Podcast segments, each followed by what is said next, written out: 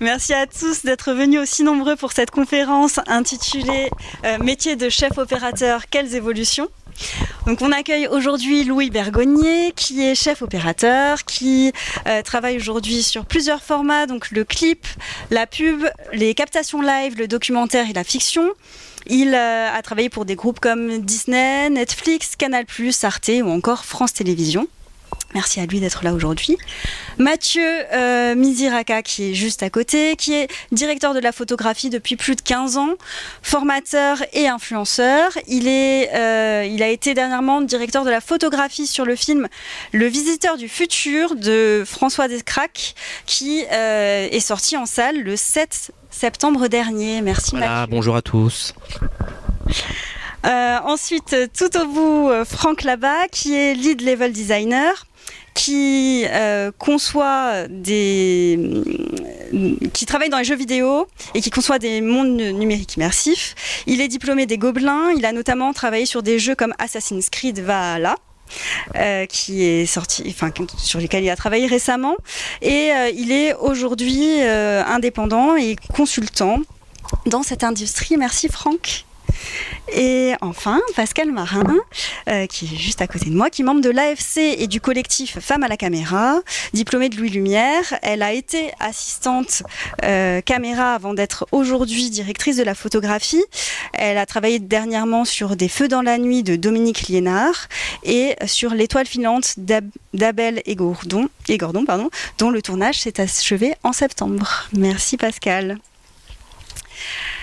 Alors, euh, pour euh, commencer cette conférence, on va parler dans un premier temps du développement du numérique et de l'influence que cela a eu sur euh, le métier de chef opérateur avec cette possibilité de faire évoluer les images et les évolutions des, rapports sociaux que cela induit dans le métier de chef opérateur. Mathieu, tu veux commencer? Euh, oui. Alors, euh, donc euh, le numérique, ça, ça date pas d'hier, ça date d'avant-hier parce que on a l'impression que c'est récent, mais on y est quand même depuis 2002. On a essuyé les plates pendant presque 10 ans. Et on va dire que depuis 10 ans, il y a une, une montée assez linéaire de l'évolution de des caméras. Et aujourd'hui, on se retrouve plutôt sur un plateau de l'évolution, c'est-à-dire que bah, avant, entre chaque évolution entre deux caméras, il y avait vraiment un, pas qui était franchi. Là, on commence un peu à tourner en rond.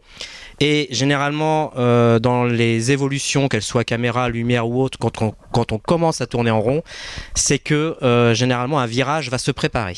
Alors là, justement, toute la question est quel va être ce virage euh, D'où je pense que euh, ce moment va être intéressant parce que justement, au point de vue des chefs opérateurs, peut-être tout le monde ne voit pas le même virage arriver et voilà quoi. Donc voilà, chacun a sa petite idée derrière la tête. Euh, moi, je pencherais plus sur le fait que on a eu un virage de la lumière il y a quelques années sur l'évolution bah, du traditionnel à la LED qui pareil, faut pas se leurrer, après du temps, hein, ça s'est pas fait du jour au lendemain. On est toujours, euh, on est toujours là à essuyer les plâtres, mais j'ai envie de dire c'est obligatoire parce que si les chefs opérateurs ne font pas des retours ou ne se plantent pas, on ne peut pas évoluer. Donc c'est une phase obligatoire.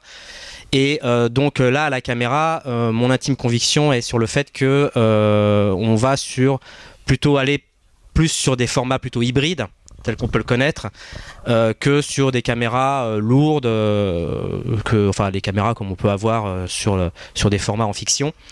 Euh, ce qui est intéressant de voir, c'est sur les plateaux, c'est que aujourd'hui, entre la lumière et la caméra, évidemment, ces virages ne sont pas faits en même temps.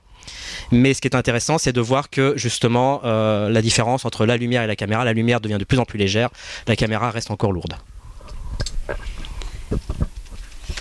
Euh, et euh, on peut parler aussi de, l'hybridité des médiums avec euh, notamment l'utilisation de, de, caméras de haute technologie très numérique et qui peut parfois être, qui a une image très lisse et qui peut parfois être cassée avec l'utilisation de vieilles optiques. Je ne sais pas si Pascal, tu veux en dire un mot? Oui, pour, pour les gens qui, ont, on va dire, fondé leur amour du cinéma sur des films en argentique et en pellicule, euh, l'arrivée du numérique a souvent occasionné une déception à cause d'une image qu'on pouvait juger trop clinique, trop, trop parfaite ou trop... Euh, géométrique. Je ne sais pas quel, quel, terme est employé exactement. et à la fois les fabricants de caméras, mais également les chefs opérateurs de par leur, leur expérience, ont essayé de casser ça pour retrouver quelque chose qui plus de l'ordre de l'interprétation que réellement de la reproduction du réel. Euh, et, du coup, l'utilisation de vieilles optiques, récupérer des optiques vintage, photos, euh, que les fabricants recarrossent de façon à pouvoir les adapter sur les caméras d'aujourd'hui, euh, permet de ramener un peu d'aléatoire avec des flares pas toujours contrôlés, des choses, des aberrations finalement, ramener des défauts dans quelque chose qui pourrait être trop, trop numériquement parfait. Et euh, on peut parler aussi de l'évolution des rapports sociaux au sein de l'équipe euh, technique, avec euh, notamment la relation avec le réalisateur, l'étalonneur ou encore le chef électro. Je ne sais pas si Louis, tu veux en parler un petit peu. Alors oui. Par rapport à la relation avec le réalisateur, j'ai l'impression que aujourd'hui les, les réals sont d'autant plus impliqué dans l'image qu'il était avant. Aujourd'hui, on peut pas être réalisateur sans être impliqué dans l'image. Et, euh, euh, en fait, il y a un vrai dialogue euh, avec le réalisateur qui se fait sur le tournage, à une prise de décision qui va jusqu'à l'étalonnage.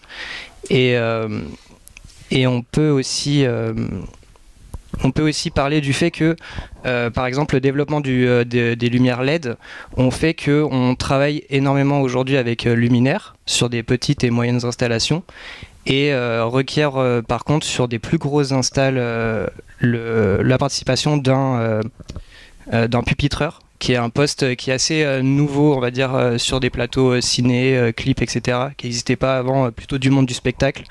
Et, c'est un poste qui aujourd'hui est très important sur des grosses installs en LED. Voilà.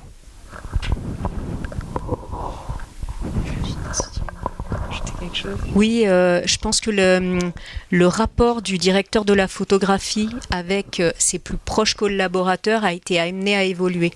Bah, par exemple, effectivement, avec le chef électricien ou le pupitreur, parce que les, hum, implications artistiques sont autres du fait de, ces médiums, du fait de, de pouvoir avoir son chef électro constamment à côté, euh, qui, euh, qui au lieu d'aller euh, régler des projecteurs, va pouvoir tout avoir à côté de l'écran, on a un partage sur l'image qui est différent. Et puis bien sûr, l'évolution de l'étalonnage, euh, entre l'étalonnage en argentique, rouge, vert, bleu, euh, plus dense, plus clair, et ce qu'on peut faire maintenant, il y a forcément un dialogue euh, qui, qui, a, qui a pris une profondeur et qui fait de, de l'étalonneur un, un, partenaire qu'on a dès la prépa du film, justement pour impulser la bonne direction à l'image. Oui, on parlait justement en préparant cette conférence de la possibilité euh, de ce que les nouvelles technologies ont amené pour pouvoir partager l'information sur le tournage, notamment avec l'usage des, euh, des iPads, de ce genre de, matériel. C'est vrai qu'on a tendance à l'oublier, mais euh, avec le numérique, en fait, on a accès à un travail de l'image qui est beaucoup plus précis euh, pour le chef opérateur euh, et aussi pour le réalisateur avec euh, un monitoring qui est très qui est calibré qui est avec une lutte qui va être très proche de ce qu'on a en intention de lumière. Et pardon j'ai perdu le fil. Désolé et euh, non, mais ben, pour, pour le reste de l'équipe, en fait, ça permet aussi de, de euh, bah, pour la déco, pour les costumes, on a tout, tout, tout le monde a accès, le make-up, etc. On a tous accès à une image qui est très euh, précise, et donc on va tous pouvoir vraiment faire notre travail du, du, mieux possible, chose qui, du temps de l'argentique, était peut-être pas possible, où tu avais le chef-op qui avait le, seul à avoir l'œil dans, dans l'œilleton et qui, qui, était un peu maître de, de tout ça. Aujourd'hui, chacun a, a, la possibilité de voir une image très précise de ce qu'on qu'on tourne euh, et, de faire son travail du mieux qu'on peut. Donc euh, voilà. Euh, moi, ça me, alors moi, ça ne me dérange pas qu'on ait multiplié sur le sur les plateaux le nombre de, moniteurs. Au contraire, parce que tout le monde a droit de regarder un peu son travail. Euh, en fait, ce que moi je m'étonne, c'est euh, le fait que quand on revient 20 ans en arrière, quand on a commencé les premiers films en numérique, il fallait absolument que l'image qui, soit sur les retours soit proche fidèlement à ce qu'on aura au final à la projection. Mais ça, c'était pour des problèmes techniques, parce que en termes d'étalonnage, on pouvait difficilement travailler du REC 709 Et là maintenant, ce que je m'aperçois, c'est que bon, il y a encore quelques années, quand on tournait moi, j'affichais un vulgaire x 709 en mode je m'en fous, voilà, voici une image, vous en avez une. Et aujourd'hui, euh, j'ai l'impression que justement à cause de ce maillon de l'étalonnage, qui est du coup l'étalonnage est devenu un outil supplémentaire, un maillon artistique supplémentaire pour euh, accéder et valoriser l'image, on le demande maintenant aujourd'hui euh, majoritairement sur le tournage du fait que comme il y a 20 ans, on demande que euh, l'image soit à peu près, ressemble à peu près à ce qu'on aura euh, en salle, sauf la différence, c'est que euh, un nouveau mot est arrivé qui est la prévisualisation, c'est-à-dire que c'est évidemment réversible, c'est-à-dire que l'image, vous la voyez telle qu'elle sera, mais en fait celle qui est enregistrée et celle qu'on retrouvera en post-production est totalement différente. Et là, on parle effectivement du gamma logarithmique qui nous sauve la vie et qui nous fait rappeler un peu, un peu les, beaux jours de l'argentique où on avait justement un négatif qui était assez flexible, euh, tant sur la colorimétrie que sur les densités, etc. Donc voilà, donc les moniteurs évidemment se sont ajoutés, on a ajouté même, on a été bien plus loin que les moniteurs, puisqu'on a ajouté évidemment la, connexion Wi-Fi avec euh, les iPads ou encore les smartphones qui permet par exemple à l'accessoiriste d'avoir un petit retour et de se balader avec son petit avec son smartphone pour réajuster éventuellement un décor. Donc voilà, c'est euh, devenu évidemment totalement différent, mais voilà, moi j'ai trouvé que c'était je, enfin, je, le classe plutôt dans le côté positif. Quoi. Je sais pas si Pascal, tu voulais rajouter quelque chose euh, Est-ce que euh, vous voulez dire deux mots sur justement cette euh, mode du log dont on avait parlé un peu plus en détail ou euh, Louis, je sais que tu avais. Euh, non, mais c'était une anecdote par rapport au fait que euh, on s'habitue très vite à une image quand on quand on la voit sur le tournage ou pendant le montage. on parlait de de pas cette mode du log. Enfin, si c'était une mode. En fait, quand le log est apparu en 2010, les ordinateurs à l'époque permettaient pas forcément de monter avec une lutte et les gens n'étaient pas habitués à un workflow avec des proxys, etc. Donc, on se retrouvait avec le monteur et le réalisateur qui montaient directement euh, le log et qui s'habituait à cette image-là pendant euh, toute la durée du montage et après qui demandait après en étalo euh, eh ben de, de, faire un look désaturé, décontrasté et donc on a vu pendant quelques années des, des, plein de films, des clips etc très log en termes de look voilà. Donc c'est l'importance d'avoir un, look en fait implanté dès le tournage et après dans les proxys ou euh, dans, dans, le workflow pour que le monteur et le réalisateur soient habitués aussi à l'image prévue euh, par le chef opérateur et discuter avec euh, tout le monde, etc. jusqu'à jusqu'à l'étalo, quoi. Où là on finit plus, on fait des dernières retouches. Et euh, Pascal, tu as travaillé aussi en argentique. Est-ce que toi, euh, ça, tu, comment tu perçois cette différence euh, entre le, tournage en argentique où tu avais peut-être une maîtrise un peu plus totale de, l'image en tant que membre de l'équipe image et aujourd'hui cette utilisation des, des retours vidéo accessibles à toute l'équipe? Alors moi, je, je, je considère pas enfin, je, je considère pas qu'il y a de différence en, termes de maîtrise de l'image. On a l'impression que tout d'un coup, ça voudrait dire qu'on est le chef de quelque chose. Or, or c'est pas le cas du tout. Euh, ce qui est sûr, c'est que euh, il y a une répartition différente euh, des responsabilités et des expertises, mais au final, le directeur de la photo reste celui qui va être la boussole de cette image du premier moment où il a lu le scénario et où il a eu ses premiers dialogues avec le réalisateur jusqu'au moment où le film sort. C'est juste que ces interlocuteurs euh, ont évolué.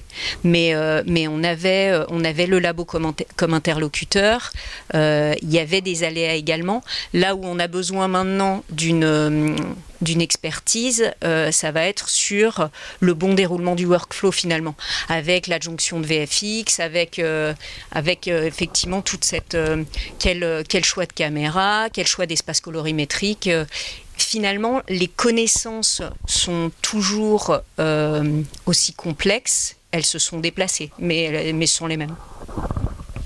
Et d'ailleurs, en parlant euh, donc euh, des, VFX, Franck va nous parler un peu de, des jeux vidéo puisque c'est sa spécialité.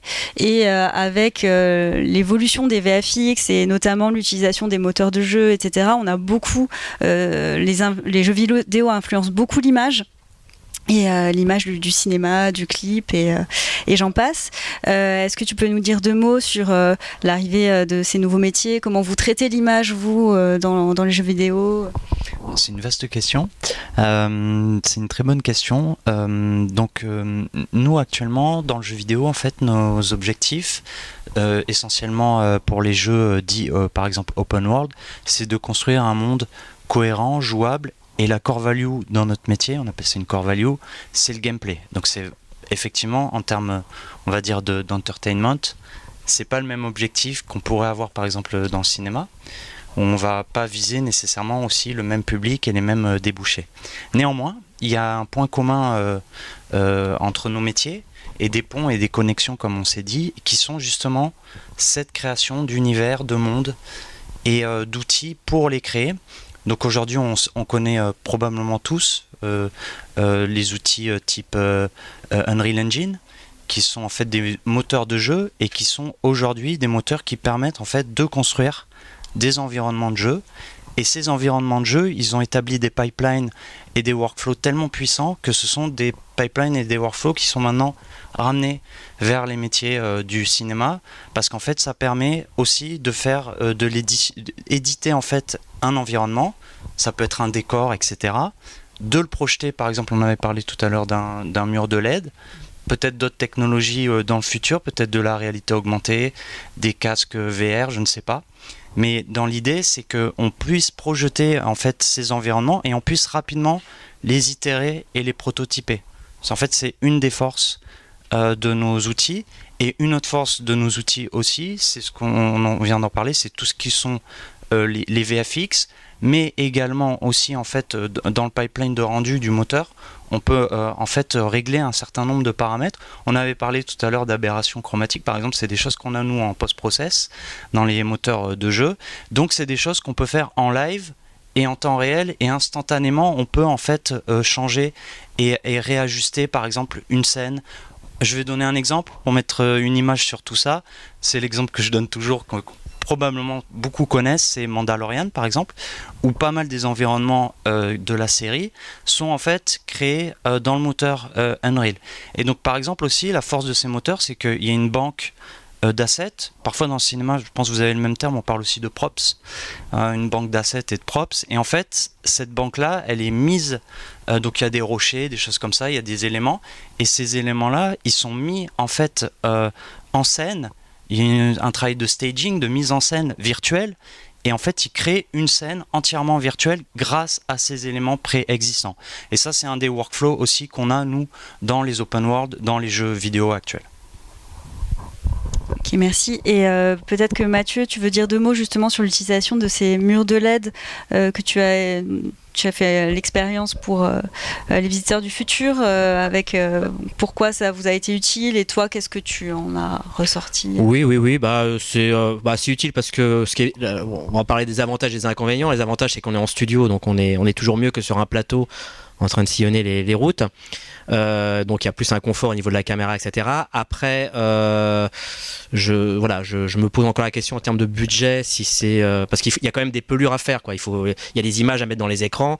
Ces images, il faut les faire, quoi. Donc c'est pas des images qu'on va aller chercher sur internet ou autre. Donc ce sont vraiment des images que l'on on doit concevoir. Donc ça nécessite quand même une équipe qui parte avec trois quatre caméras à faire un, champ sur 360 degrés. Et voilà, donc c'est quand même un, travail. Mais voilà, moi ça a été pour moi une première expérience parce que dans le film Le Visiteur du Futur, tous les plans voiture, intérieur voiture, et voire même extérieur voiture, parce qu'il y a un plan où on est euh, derrière la vitre et on voit les reflets euh, sont faits en studio euh, avec ce procédé. Euh, voilà, j'ai trouvé On peut peut-être juste ouais, expliquer rapidement euh, en quoi consiste le mur de LED. Donc, euh, vous avez un, une, une démo en bas au rez-de-chaussée, il me semble, avec un grand mur de LED. donc, soit des pelures peuvent être diffusées sur ce mur-là, soit des environnements qui auraient été créés grâce au moteur de jeu. Et ça permet aux acteurs de pouvoir jouer non pas sur un fond vert, mais devant un fond vert, mais devant une diffusion comme sur une un écran géant en fait. Euh, donc ça permet à l'acteur de, de savoir. Euh, ou euh, euh, enfin de, voir directement l'univers dans lequel il évolue. Et ça permet donc dans ton cas à toi pour les voitures ça permet au lieu d'utiliser un mur un mur vert de d'avoir les reflets directement sur sur la voiture. Oui, et en plus même pour les chefs opérateurs c'est toujours plus intéressant de voir une vraie image même si c'est une image sur un écran qu'un écran vert. On ne sait jamais sur quoi on va tomber derrière. Donc voilà. Après il y a, y, a, y a pas mal aussi de complications c'est-à-dire que euh, c'est finalement euh, faut pas oublier que le, premier plan est au centre de ces écrans et que n'importe quel éclairage qu'on va effectuer sur, sur, le premier plan va risque de déborder sur l'écran, donc ça risque de changer un peu la, densité de l'écran. Enfin, ça amène quand même pas mal de, soucis. Euh, voilà. encore une fois, il y a des avantages et des inconvénients, et, euh, et franchement, même par rapport à un fond vert, j'avais fait aussi sur un autre téléfilm la même chose mais avec un fond vert, l'écran à LED reste quand même beaucoup plus euh, réaliste que le fond vert où le fond vert on le crame tout de suite quoi. Donc euh, voilà, ça reste réaliste et c'est surtout l'influence de l'arrière-plan sur le premier plan qui est intéressant. Oui, et puis euh, parfois il y a la possibilité aussi de, en live de pouvoir modifier avec les professionnels du, du, jeu vidéo qui sont sur le plateau, de modifier l'éclairage, de de, changer euh, l'horaire, si on veut que le soleil soit au zénith ou pas. Ça, c'est possible d'exercer ces modifications aussi en live avec euh, les professionnels du jeu vidéo qui peuvent euh, être présents ou qui peuvent former les chefs opérateurs justement oui, tout à fait. On a un certain nombre de technologies. ça, on appelle ça du time, time of day, par exemple. C'est une technologie qui permet dans le moteur de, de, de, en fait, de donner justement un traitement réaliste de ce que serait euh, un coucher de soleil, euh, un soleil à midi, etc. On a toute une technologie qui permet de faire déplacer le soleil et d'avoir toujours un bon traitement, entre guillemets, euh, de l'atmosphère, pour qu'en fait on ait globalement une atmosphère qui soit photoréaliste, cohérente. Et ça ouvre d'ailleurs aujourd'hui tout ce qui est le traitement de la lumière. Nous, aujourd'hui, on, se dirige vers des technologies du cinéma, qui étaient les technologies de ray tracing, en fait, du cinéma d'animation. 3D. Et ça, c'est aujourd'hui, nous, un gros euh, seuil euh, euh, technologique, un seuil important pour notre industrie, puisque ça permet d'avoir justement des rendus qui sont beaucoup plus réalistes, beaucoup plus fins sur l'ensemble des scènes en fait qu'on va produire. Vous pouvez voir ça récemment sur les consoles next-gen.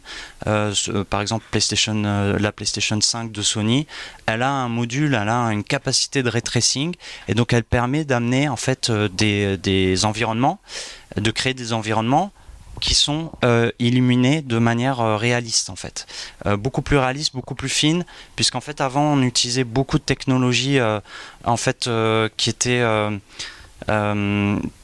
comment, qui étaient beaucoup à la main et qui nécessitaient en fait de un, un, lighter. On avait des gens qui faisaient du travail de lighting et qui faisaient ça vraiment de manière artisanale. Voilà. Et donc là, en fait, ces technologies-là, qui viennent du cinéma, bah en fait, nous, on, les a récupérées dans le jeu vidéo, mais en temps réel.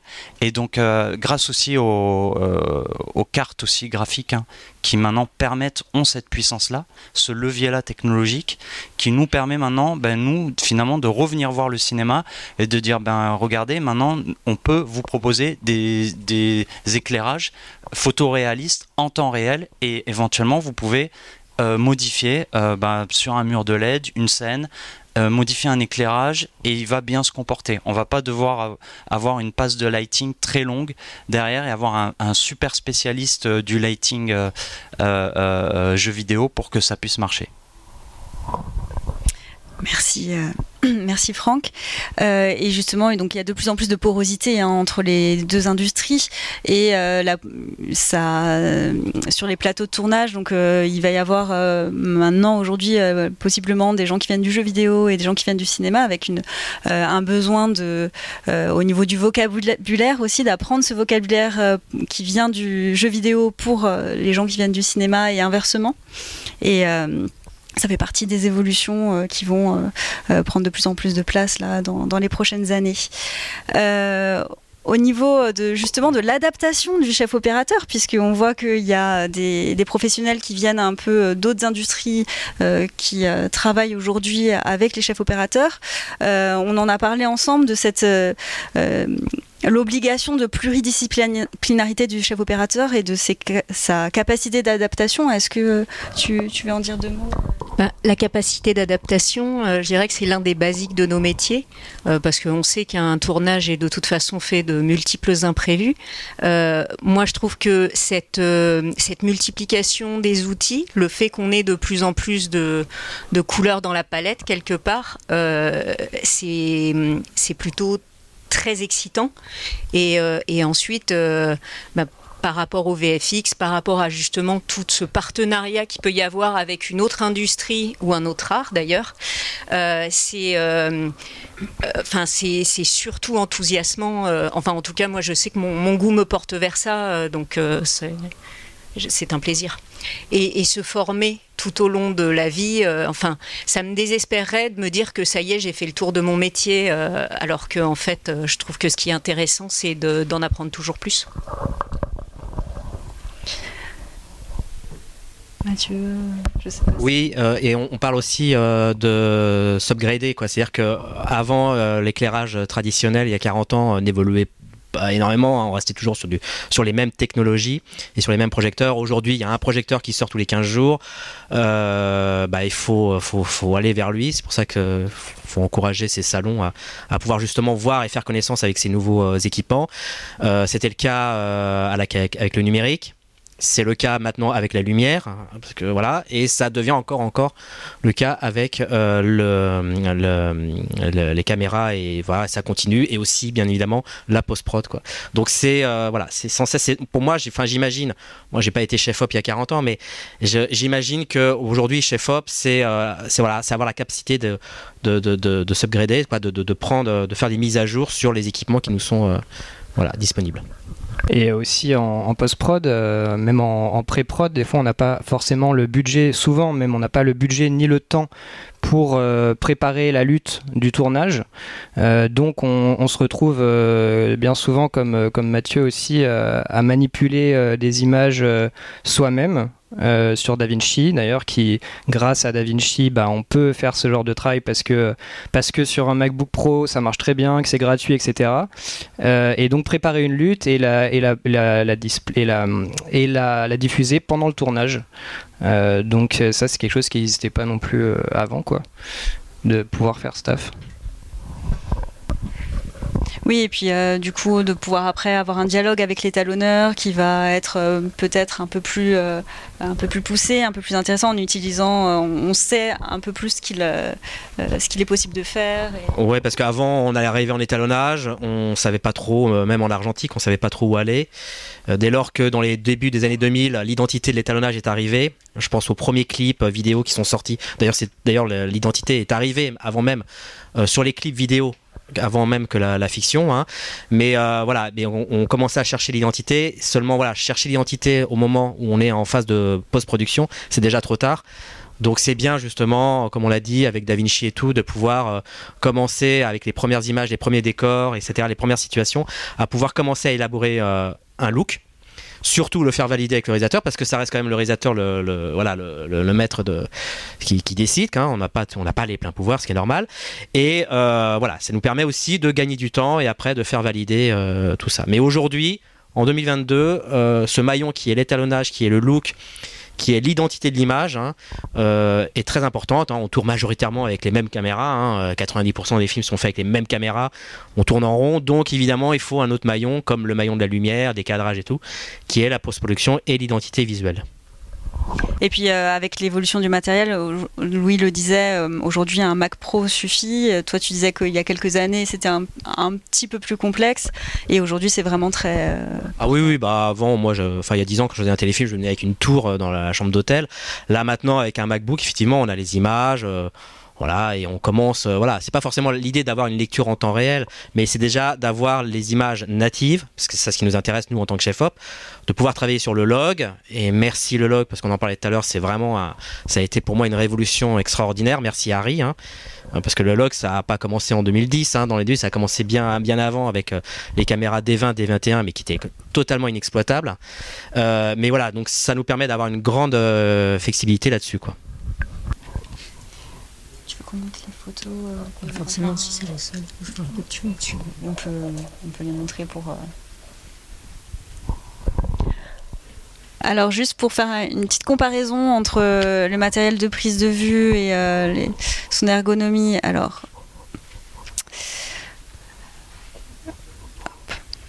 Donc Pascal nous a, nous a partagé deux photos si ça va bien. Non Il veut pas Oui.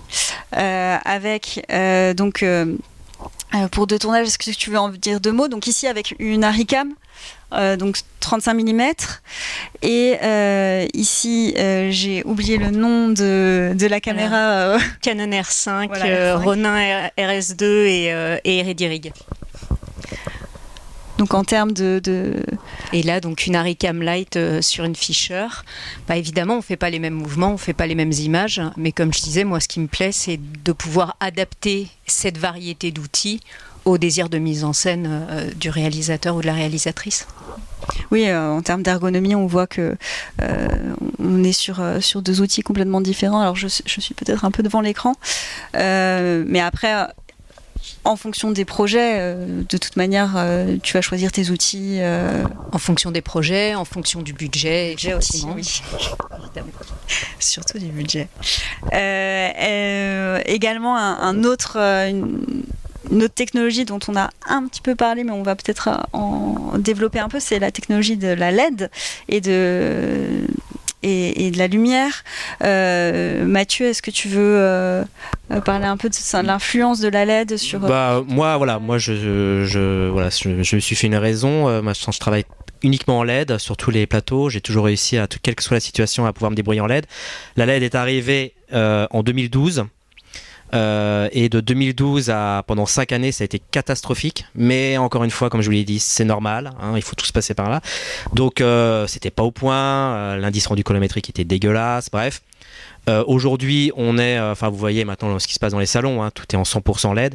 Il y a encore une fois euh, plein de possibilités, de la technologie et encore, de, comme on disait, hein, des, instruments et des outils supplémentaires pour le chef-op. Et aujourd'hui, en termes d'évolution, bah nous, pour la lumière, on travaille toujours sur les mêmes principes euh, des caractéristiques de la lumière, mais les outils et l'apport est différent. Et euh, surtout, maintenant, euh, une chose est arrivée qui nous simplifie la, vie, c'est le fait qu'on puisse travailler en non filaire, notamment sur les plateaux. Alors avant, ça se faisait hein, en filaire sur les, les événementiels, les plateaux télé et tout. Et là, c'est arrivé depuis quelques années sur les tournages en fiction, même si on n'a pas beaucoup de projecteurs. C'est vraiment pas la quantité qui fait, même avec deux projecteurs. Mais vous comprenez que quand un projecteur est monté sur une nacelle, si d'un seul coup on a envie de le bouger de 10 plus, ou moins 10% et de le faire évoluer, eh ben avec un téléphone ou avec un outil euh, tel qu'il soit, eh ben ça devient plus simple. Et à partir du moment où on a goûté ça, eh ben vous êtes dans une situation totalement euh, irréversible. Hein, vous voulez plus retourner. Euh, voilà, c'est en fait c'est un piège hein, pour les chefs op. Hein. Voilà, à chaque fois qu'on goûte à cette technologie, on veut plus retourner en arrière, quoi. Je sais pas si oui non.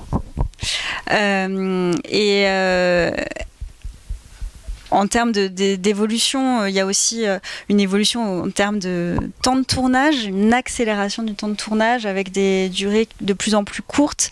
on parlait de à peu près 10 semaines de tournage il y a quelques années. Aujourd'hui, c'est plus euh, entre 5 et, 5 et 8. Euh, vous, comment vous gérez ça? Qu'est-ce que, euh, Est-ce qu'il y a, grâce à la technologie, vous pouvez vous, vous, en sortir plus facilement? Il y a des choses qui sont peut-être plus rapides qu'avant et, en même temps, quand on n'a pas le temps, euh, bah, euh, bah, en fait, comme on dit, hein, moi je personnellement, alors je parler à titre personnel parce que je, je, représente pas les chefs op, mais euh, on a cette capacité à s'adapter. moi, ça va, il n'y a pas de souci jusqu'à une certaine limite. Évidemment, faire des, journées de 12 heures, ça me, ça me fatigue. Mais voilà, je veux dire, c'est La LED nous a apporté énormément euh, d'appui là-dessus. Euh, euh, la caméra, ça reste encore compliqué. C'est pour ça que je pense qu'on va, on va inévitablement vers, vers des, des, boîtiers plus légers, des configurations plus légères, des batteries plus légères. Vous voyez, tout, ce qui va avec, quoi. Donc voilà, on est, on essaye, on propose et surtout on s'adapte toujours à un budget. Moi, j'essaye toujours de m'adapter par un bord à budget. Euh, j'aime bien avoir quand même l'idée de savoir à quelle sauce je vais te manger. Donc, en termes de budget, euh, en termes de, voilà, notamment la lumière, la caméra, euh, voilà, c'est important. Et puis après, moi, c'est pas forcément là où j'ai eu des gros budgets où j'ai fait les plus belles images. Enfin, à mon sens, on peut faire des trucs très jolis avec pas de budget. C'est voilà, c'est simplement une question de, pour moi, c'est de faire simple et efficace. On n'a pas besoin forcément de de plein de, de, plein de matériel et tout. Tout est une... Enfin, encore une fois, tout dépend du projet. Quoi. Louis, peut-être euh, que tu veux parler un peu du, des temps de pré-prod, justement, euh, qui euh, sont réduits parfois. Oui, alors les temps de pré-prod sont très réduits. Moi, je fais beaucoup de clips, donc je me retrouve souvent sur des projets où on m'appelle pour une semaine plus tard et on me dit euh, il faut partir euh, dans tel pays et faire un clip euh, là-bas. donc c'est à chaque fois il faut essayer de se, renouveler malgré le temps qu'on n'a pas en fait pour réfléchir au projet, se poser à trouver des, solutions. Alors on a des outils, les caméras numériques, la lumière, effectivement, qui permettent d'accélérer beaucoup, de prendre des décisions rapidement sur les tournages. donc, c'est des, des, outils qui permettent ça, mais, mais c'est vrai que plus le temps, plus ça va plus les temps de, de prépa sont courts ou inexistants et, euh, et on, demande d'enchaîner aussi beaucoup de projets, les prods qui prennent énormément de projets, je parle des clips, les prods de clips qui prennent trop de projets je pense. Et, euh, et nous on se retrouve à, bosser énormément euh, et à devoir se renouveler à chaque fois, donc c'est un exercice d'essayer de trouver des nouveaux, des nouveaux looks, des nouveaux pour pas tourner en rond quoi. Mm. Oui, et justement, on peut se, poser la question sur euh, l'impact sur la, créativité du travail de chef opérateur quand euh, les temps sont réduits, qu'il faut faire vite, trouver des solutions. Est-ce que euh, toi, Pascal, tu... Ben, moi, je rejoins tout à fait Louis. Je trouve que très souvent, c'est le temps de pré-prod qui est sacrifié, et c'est dommage, parce que c'est à ce moment-là, c'est quand on est assis autour d'une table, c'est quand on fait les repérages bien en amont, qu'on peut se poser les bonnes questions et c'est généralement de très mauvaises économies de, taper dans le temps de prépa. Et ensuite, c'est vrai que les contraintes financières euh, étant ce qu'elles sont, euh, oui, euh, je suis peut-être pas forcément sur les, sur les mêmes durées que ce que tu annonçais, mais une moyenne de long métrage, c'était huit semaines facilement il y a une vingtaine d'années. Et là, des longs métrages en cinq semaines, c'est devenu très très courant effectivement, moi je pense qu'on arrive à garder une excellence si on se laisse aussi du temps de réflexion. Pas forcément sur le tournage, si on ne peut pas l'avoir, puisque c'est le moment le plus onéreux, mais en amont. Donc euh, moi, je, prône l'augmentation des temps de prépa. Oui, et puis euh, donc euh, en, clip, les, temps sont encore, encore différents, mais c'est quelque chose qu'on qu'on observe dans dans les clips, dans la pub et aussi dans le cinéma, euh, cette accélération euh, qu'il faut gérer euh, et qui parfois peut être challengeante. Hein. je sais que Mathieu, justement, tu me disais que toi, parfois, ça te permettait de. Enfin, tu, te débrouillais toujours pour essayer de. Ouais, moi, je. Moi, bon, alors si on parle de temps de prépa, évidemment, c'est tout, dépend des projets, mais c'est vrai que sur des films, en fait, ça, prouve qu'on travaille différemment, mais moi, plus j'ai l'impression que moi j'en ai, plus j'arrive à me débrouiller dans le sens où, euh, où euh, bah, travailler un peu dans l'inconnu, dans la, précipitation et tout, ça moi ça m'aide. C'est un genre de moteur qui m'aide. Donc je euh, comprends qu'il y en a qui ont besoin de prépa, etc. Je comprends tout à fait. moi, c'est pas sur quelque chose qui va que je vais véritablement m'attaquer voilà, j'estime que, euh, enfin, parce qu'à la base, moi, je viens de la télévision. Voilà, il faut savoir, euh, tout dépend de, l'origine. Moi, je viens de la télévision, donc c'était toujours de la démerde, de la démerde, de la démerde. Et euh, finalement, quand on en arrive dans la fiction, bah, on, a, on garde un peu ces réflexes de démerde, et du coup, on a une capacité à s'adapter. Et, voilà, par exemple, moi ça m'est arrivé qu'on d'un seul coup on tombe sur un décor, on se dit putain ça alors tous ces décors, on avait fait plein de prépa et tout, des maquettes 3D et tout et tout. Puis d'un seul coup, on se dit, on se tombe sur un décor et on se dit, tiens, celui-là, c'est marrant, on n'y a pas pensé et tout. Et puis, on se met à avoir des idées sur le coup et, finalement, c'est les plus beaux décors. Bah, j'ai l'impression qu'en lumière, c'est pareil. J'ai l'impression que moins j'en ai, mieux je me débrouille. Enfin voilà, après, c'est vraiment à titre personnel, je précise. Et donc, voilà, moi, la prépa, bah, un petit coup de repérage. Moi, j'ai des listes lumière génériques, voilà, sauf évidemment quand c'est des décors un peu exceptionnels. Mais voilà, quand ça reste contemporain, classique et tout, ça, ça, ça va assez vite, quoi. Enfin voilà. Oui, ça permet parfois aussi d'aller à l'essentiel et. Euh, ouais, je pense que moi je vais à l'essentiel. Enfin, personnellement, je vais essayer d'aller à l'essentiel parce que j'ai horreur de perdre du temps sur un tournage. Euh, voilà, je vais pas discuter un bout de gras entre euh, un quart ou un huitième de diff, quoi.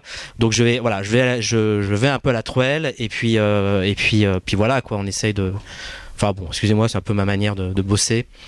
Voilà, je, je, suis pas dans la délicatesse en, termes de lumière, je suis un peu bourrin.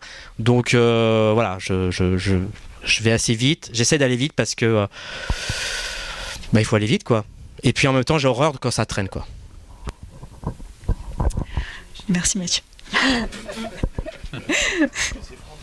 Non, non, moi, bah moi j'aime bien ne pas avoir de liste générique. C'est là que c'est intéressant de voir effectivement que chacun travaille différemment.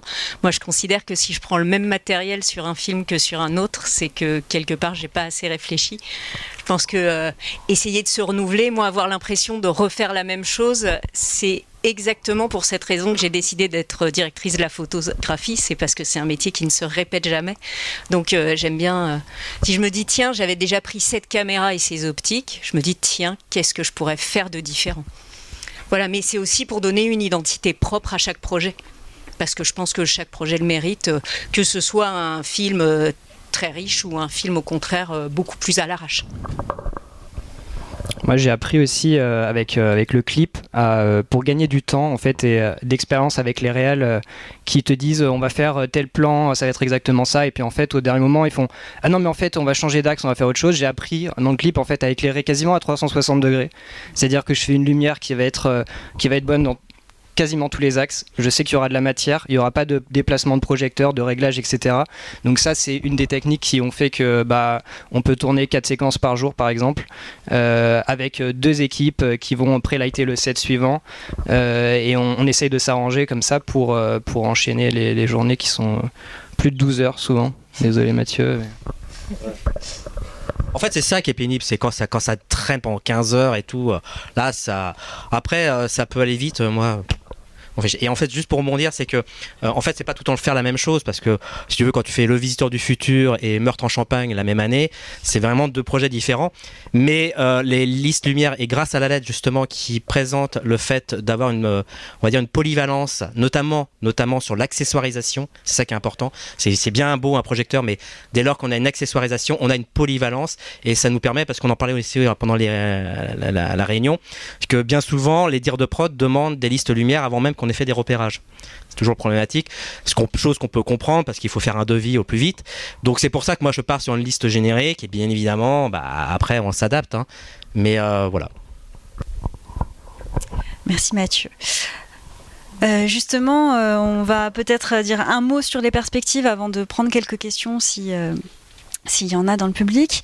Euh, donc, euh, on a parlé euh, quand on préparait donc de l'évolution du numérique avec les caméras, après le pic de virage de la lumière avec l'utilisation des LED, et on parlait de la possibilité d'un autre tournant avec une ah, pardon, excusez-moi, miniaturisation Euh, des appareils de prise de vue euh, qui euh, risquent de, s'intensifier ici. Louis, est-ce que tu peux en... À partir de maintenant, non, mais ça me fait juste penser qu'il y a eu une espèce de course au grand capteur pendant ces dernières années, où on se dit jusqu'où ça va s'arrêter, le Vista Vision est partout, le full frame, etc. Et là, euh, cette année, on voit un retour bizarrement du Super 35 avec euh, Sony qui lance sa FX30. Euh, il y a Red hier qui a annoncé une, une Raptor Super 35 et et l'Alexa 35 aussi, du coup, qui, qui, qui, qui, annonce un retour du Super 35, donc peut-être de plus petits boîtiers, plus compacts, et qui ouvre aussi l'accès à tout un parc optique beaucoup plus large et ancien que, que le full frame l'autorisait, puisque c'est pas un format cinéma classique. Voilà. Donc ouais, la, miniaturisation va, va sûrement s'opérer de plus en plus, euh, je pense, euh, dans ces prochaines années. Moi, je pense qu'aussi une, une des directions, c'est euh, d'arriver à, fusionner caméra et gimbal, et donc des systèmes de stabilisation qui seront directement interne aux caméras.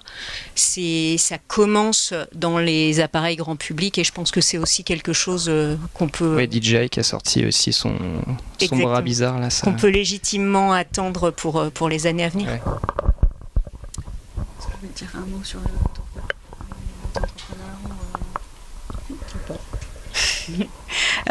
et en termes de, d'un point de vue législatif, euh, enfin de, statut du chef opérateur. Euh, on parlait en, préparation de euh, la multiplication des techniciens qui, décident de, de choisir l'auto-entreprise et pas oui, alors ça, en fait, on en parlait, ça, dépend souvent euh, par quel biais on est arrivé dans le métier. Quand on arrivait dans le métier par l'assistana, on était forcément salarié et donc forcément sur euh, un régime d'intermittence, alors que quand on arrive dans le métier comme chef opérateur en s'étant équipé de son propre matériel, on peut choisir un autre mode de, de financement. Oui, ça a été mon cas. Du coup, euh, j'ai commencé directement après le BTS à, faire des images, à travailler comme chef op et à acheter du matériel, investir ce que, le peu que je gagnais dans du matériel pour, euh, pour le faire louer par les prods, puisque j'ai commencé sur des projets, on va dire, euh, zéro budget, des courts-métrages, etc. Et euh, petit à petit, bah, en fait, je suis resté dans, dans, ce, dans cette freelance, de ce auto-entrepreneuriat.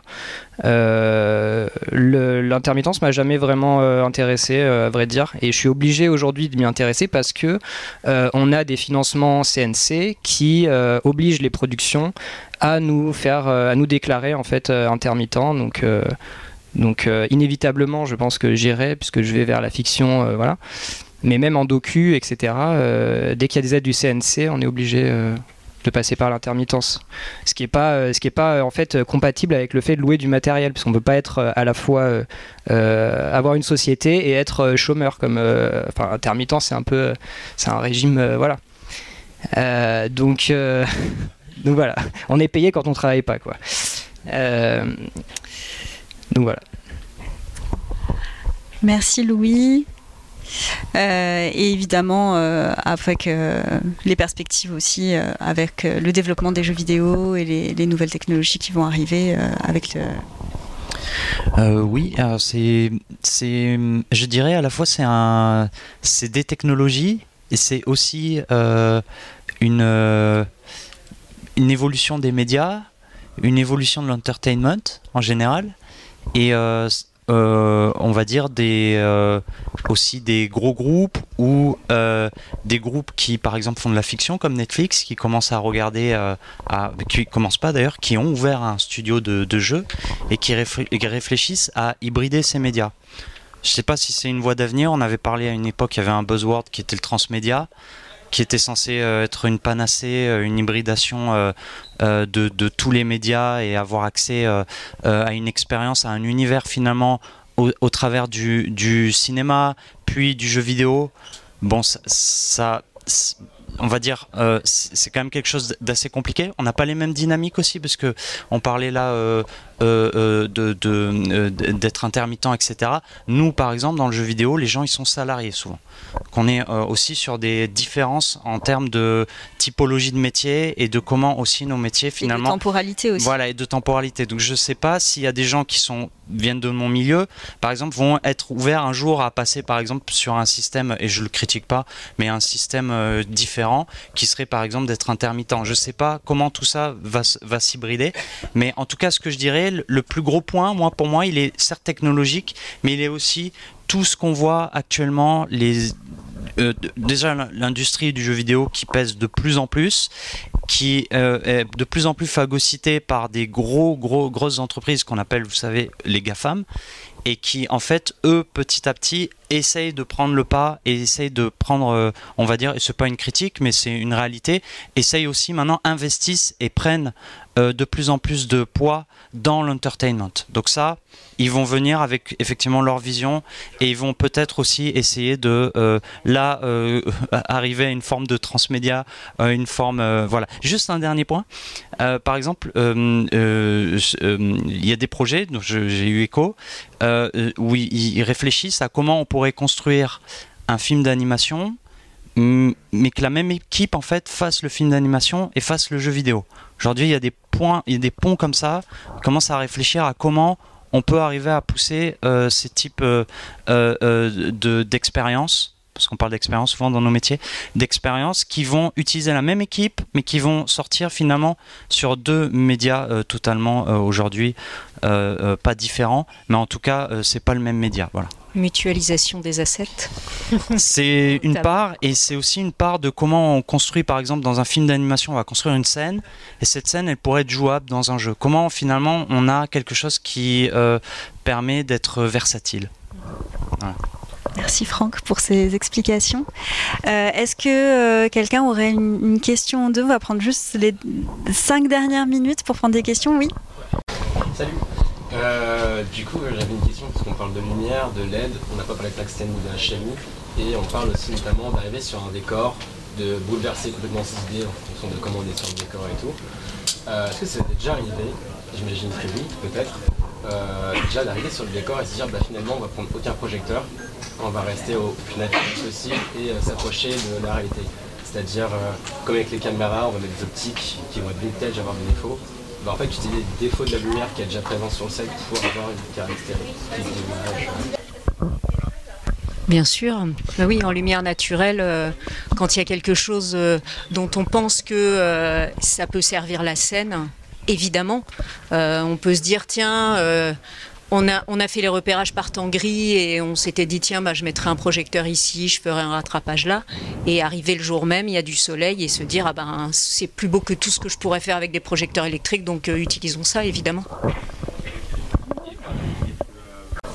Euh, j'ai cette image là des bureaux un peu à la Fight Club où on a des, vieux néons euh, un peu verdâtres. Est-ce que l'idée là ça va être d'appuyer ça avec des projecteurs où justement on va se dire euh, ok bah, on cale le diable de manière à pouvoir euh, que ce soit clair sur l'image mais en gardant cette esthétique là sans rajouter quoi que ce soit. Ou c'est quand même une façon de faire qui est quand même un peu à prescrire pour des raisons de post-production ou est-ce que c'est en mode on s'en fout de la post-prod c'est l'image que je veux et euh, tant que j'ai un snap qui est correct Après, ça dépend des films on, va peut-être répéter la question. Donc, c'était euh, est-ce que euh, dans un environnement où il y aurait une, lumière qui serait déjà présente, euh, est-ce qu'on en rajoute en, plus pour les besoins de la post-production ou est-ce qu'on peut filmer telle quelle la, scène? Moi, je dirais que ça dépend des films, effectivement, de quelles sont les fameuses exigences de cette post-production. Est-ce que c'est un niveau d'éclairement et auquel cas, bah, effectivement, si l'image est sous ex, alors est-ce que ça la rend inexploitable? Mais, euh, mais généralement, je pense qu'on est maintenant euh, dans des des capacités de sensibilité des caméras qui font qu'on a toujours assez. Après, c'est connaître aussi euh, sa caméra, connaître sa dynamique. et il n'y a pas forcément besoin de rajouter de la lumière. Il faut savoir juste que bah, la caméra, elle voit pas comme l'œil humain. Et donc, ce que tu vois toi, ça va pas forcément retranscrire ce que tu veux à l'image. Donc, peut-être rajouter une source qui tape sur le plafond pour avoir un niveau un peu euh, plus étal. Voilà, exactement. Ça va dépendre de, ta caméra et des caméras qui le prennent bien en charge. Euh, je pense au, RAID. Euh, souvent, quand tu vas avoir une situation en basse lumière, tu vas de manière contre-intuitive plutôt baisser ton ISO qui va fonctionner comme une lutte de prévisualisation. Ton signal sera toujours exposé à 800 ISO, mais tu vas tourner à 320 pour justement donner plus de lumière au capteur et avoir un signal plus propre. Ça ne veut pas dire que ton image sera plus sombre, mais par contre tu auras moins de bruit dans les basses lumières. Alors non, en fait, parce que euh, avec euh, le, RAW, donc ton image est toujours exposée à 800. Donc après, tu, en fait, tu mets à 320 sur le tournage, par exemple, ou à 250, tu peux descendre. Et après, à l'étalonnage, tu vas remonter à 800 pour euh, récupérer effectivement euh, ta répartition de la plage dynamique euh, sur un ISO à 800. Mais sur le tournage, tu prévisualises contre-intuitivement avec un ISO plus bas. Et si tu étais en haute lumière, par exemple en extérieur jour, tu peux monter ton ISO, tourner à 1250, 1600 facilement, pour justement devoir fermer un petit peu et préserver les hautes lumières mais c'est typique au fonctionnement de, du RAW et de, de RAID. C'est une question de, test, enfin de prépa, du coup on revient sur la même, le même délire que vous disiez juste avant. Ouais, c'est ça, ouais. Alors la prépa, c'est juste justement par rapport à la caméra, c'est que et ça quel que soit le projet, euh, et ça peut ne pas forcément être pendant la prépa du projet, c'est d'aller chez un loueur, de prendre une caméra qu'on ne connaît pas, de faire un pseudo light et de regarder un peu comment elle réagit, notamment sur la sensibilité, sur les rendus, etc. Quoi. Il y avait une autre question. Euh... Justement, c'est intéressant parce que tout ça, est-ce que si on a du soleil, et ben justement, tant mieux. Euh, si on a des néons, pourquoi pas, ça dépend du projet. Et est-ce que vous pourriez préciser dans ces cas-là, par rapport à un look et une lutte, comment ben, vous allez faire les va-et-vient, les allers-retours euh, au moment de la prise de vue ou au moment de juste quand vous êtes dans la chambre d'hôtel et que vous mettez la lutte et que vous regardez ce que vous avez comme résultat? Quels sont les, allers-retours entre Luke et Luc Alors, Les allers-retours entre Luke et Luc. Pour... Luke et Lutte. Luke, c'est de façon générale, c'est la, la finalité. Lutte, c'est vraiment le, petit outil euh, qui pèse quelques kilooctets qui va nous permettre d'arriver à ça. Mais pour, prendre un, pour prendre un exemple, je vais prendre un exemple euh, et je vais répondre à la question. C'est par exemple cette salle. Imaginons qu'on doit tourner dans cette salle. Moi, tant que chef op, la première chose sur quoi je vais m'attaquer, c'est que évidemment, j'imagine qu'il va y avoir des axes dans tous les sens et que euh, bah, ici, par exemple, les tubes fluo qui sont ici à disposition, euh, à l'œil, ils sont à 4005. Je vais tous les changer, je vais tous les mettre en 6005 et notamment de la marque Osram parce que ce sont les tubes qui se rapprochent en termes de rendu colorimétrique les meilleurs. Et là justement j'ai une météo qui est formidable parce que j'ai pas le soleil qui va venir m'emmerder et je vais euh, pouvoir tourner avec un petit apport de lumière très simple. Et ensuite pour la, question de la lutte, c'est que euh, ça, ça fait partie d'une prépa, mais c'est une prépa qui se peut se faire à la maison, qui consiste à appeler le labo et de se dire bon alors comment on va travailler ensemble entre le chef opérateur et le labo? Et là on va euh, présenter entre guillemets nos, nos, instructions qui te dire bon bah voilà moi je vais travailler avec une lutte, voici mon process, patati patata. Quand vous allez recevoir les roches au labo, eh ben merci d'utiliser telle lutte, machin, etc. Le dialogue est très important et c'est même pas un dialogue, c'est de l'écrit parce que parfois on a beau le dire, mais euh, voilà. Donc c'est très important parce qu'on arrive souvent après avec des copies de travail qui sont de retour et qui sont un peu n'importe quoi, trop sombre, trop clair, trop ceci. Et comme justement, comme l'a dit euh, Louis, où on est amené à changer la sensibilité en termes de prévisualisation, eh ben il faut que éventuellement que cette euh, prévisualisation suive sur les retours sans euh, détériorer le, bah, le log sur le sous-exposé. Donc c'est véritablement une, c'est pour moi une phase qui est ultra importante. C'est la phase de dialogue entre le chef opérateur et la post-production. Parce que la post-production et les, copies de travail et tout ça se fait en simultané. Hein. Euh, donc on n'a pas souvent la, tête à ça. Et puis après, deux, trois jours, tu te retrouves avec des merdes qui arrivent. Et euh, voilà, donc c'est ultra important le dialogue.